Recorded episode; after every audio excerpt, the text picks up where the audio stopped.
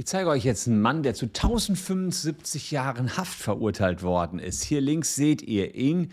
Er heißt Adnan Oktar und seine Anklageschrift war 4000 Seiten lang. Es gab noch 235 weitere Angeklagte und 69.000 Verhütungspillen spielen in dem Verfahren auch noch eine Rolle. Was das für ein Monsterverfahren ist, zeige ich euch in diesem Video.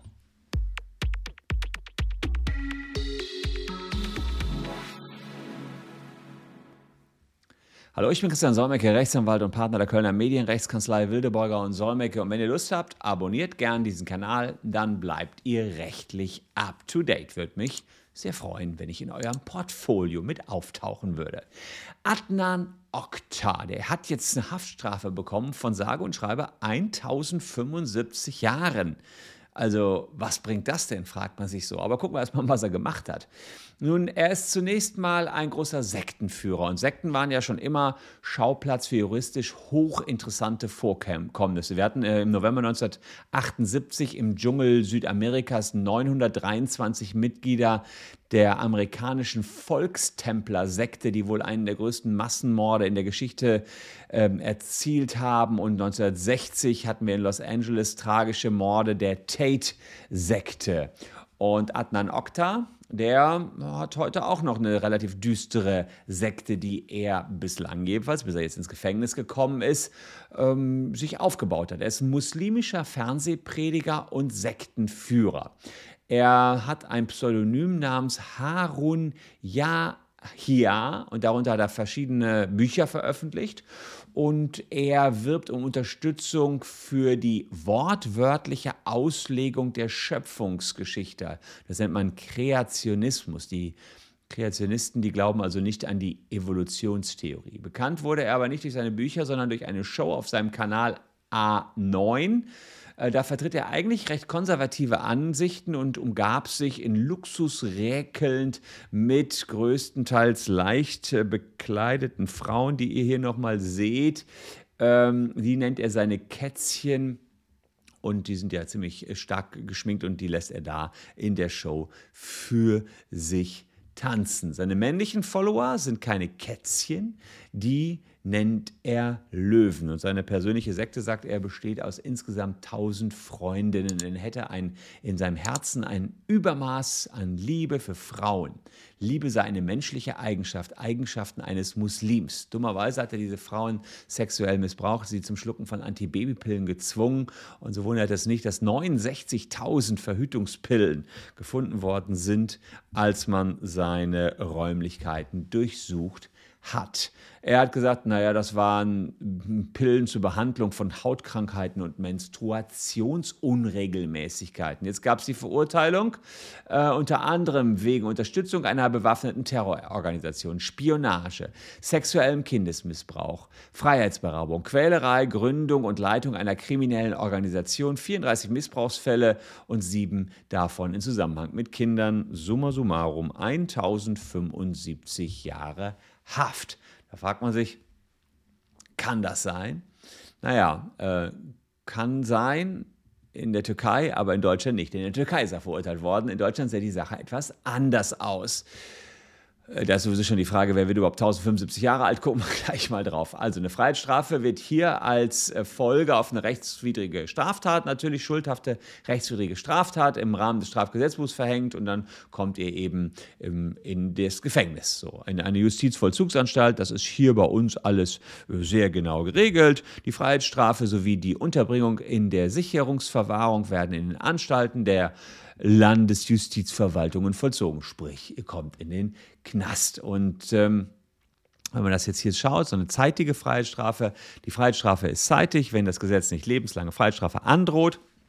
Und jetzt kommt's, das Höchstmaß der zeitigen Freiheitsstrafe ist 15 Jahre, ihr Mindestmaß einen Monat. Sprich, bei uns, wenn es eine zeitige Freiheitsstrafe wäre, hätte der keine 1075 Jahre bekommen, sondern er hätte ja, 15 Jahre bekommen bei zeitigen Freiheitsstrafen.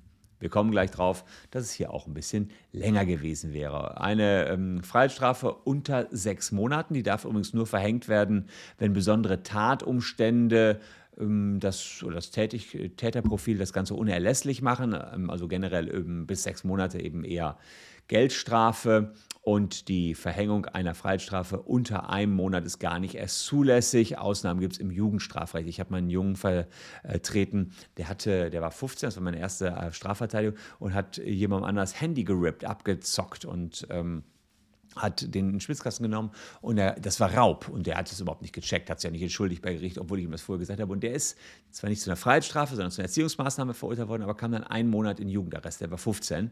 Und da war danach das Tobe, wo groß, der hat das Handy nicht bezahlt, sind ihn entschuldigt. Ne? Ich denke so im Gerichtssaal, das kann nicht wahr sein, ja.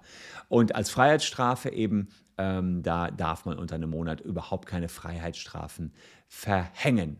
Ähm, die lebenslange Freiheitsstrafe ist natürlich ein Ausnahmefall denn sie ist ja erstmal unbestimmt von ihrer Dauer her. Wo haben wir eine lebenslange Freiheitsstrafe? Ihr ahnt es schon, hier habe ich das mal, einen, einen Paragraphen, der Mörder wird mit lebenslanger Freiheitsstrafe bestraft. Ist aber nicht nur Mord, äh, gibt noch andere äh, Taten, die mit lebenslanger Stra Freiheitsstrafe sind, zum Beispiel Totschlag in besonders äh, schweren Fällen ist auf lebenslange Freiheitsstrafe zu erkennen. Also nicht nur Mord, sondern es gibt noch andere Straftaten, in denen man lebenslange Freiheitsstrafe sind, äh, bekommen kann. Aber nach 57a Strafgesetzbuch äh, ist es so, dass die zwar wirklich dem Wort nach lebenslang ist, die Freiheitsstrafe, ähm, aber dass man den Rest zur Bewährung aussetzen kann. Das Gericht setzt die Vollstreckung der Reste einer lebenslangen Freiheitsstrafe zur Bewährung aus, wenn 15 Jahre der Strafe verbüßt sind und nicht die besondere Schwere der Schuld des Verurteilten die weitere Versteigerung gebietet. Manchmal wird die besonders schwere Schuld äh, festgestellt und ich meine, dann kriegt man erst in 25 Jahren erstmalig überhaupt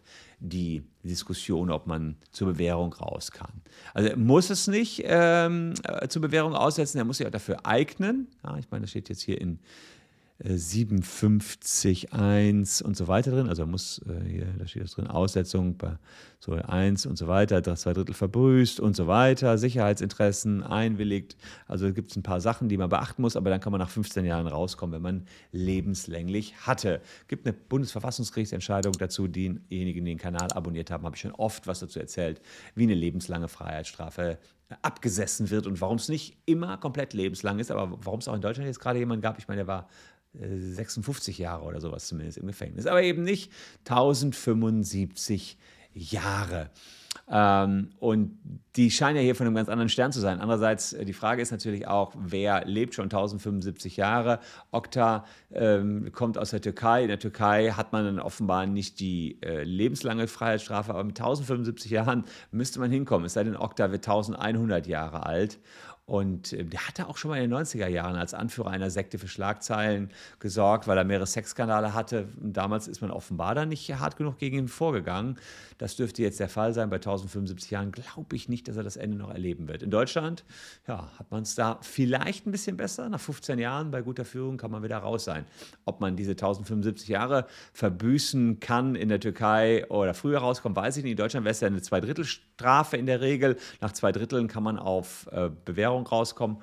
Äh, zwei Drittel von 1000 sind, glaube ich, ja, sind 750, ne? Nee, äh, 666. Ja, wird auch schon schwer. Wird auch schon schwer nach 666 Jahren, 66 irgendwie. Ähm, dann könnte er rauskommen. Ja, fand ich einen verrückten Fall. 1075 Jahre.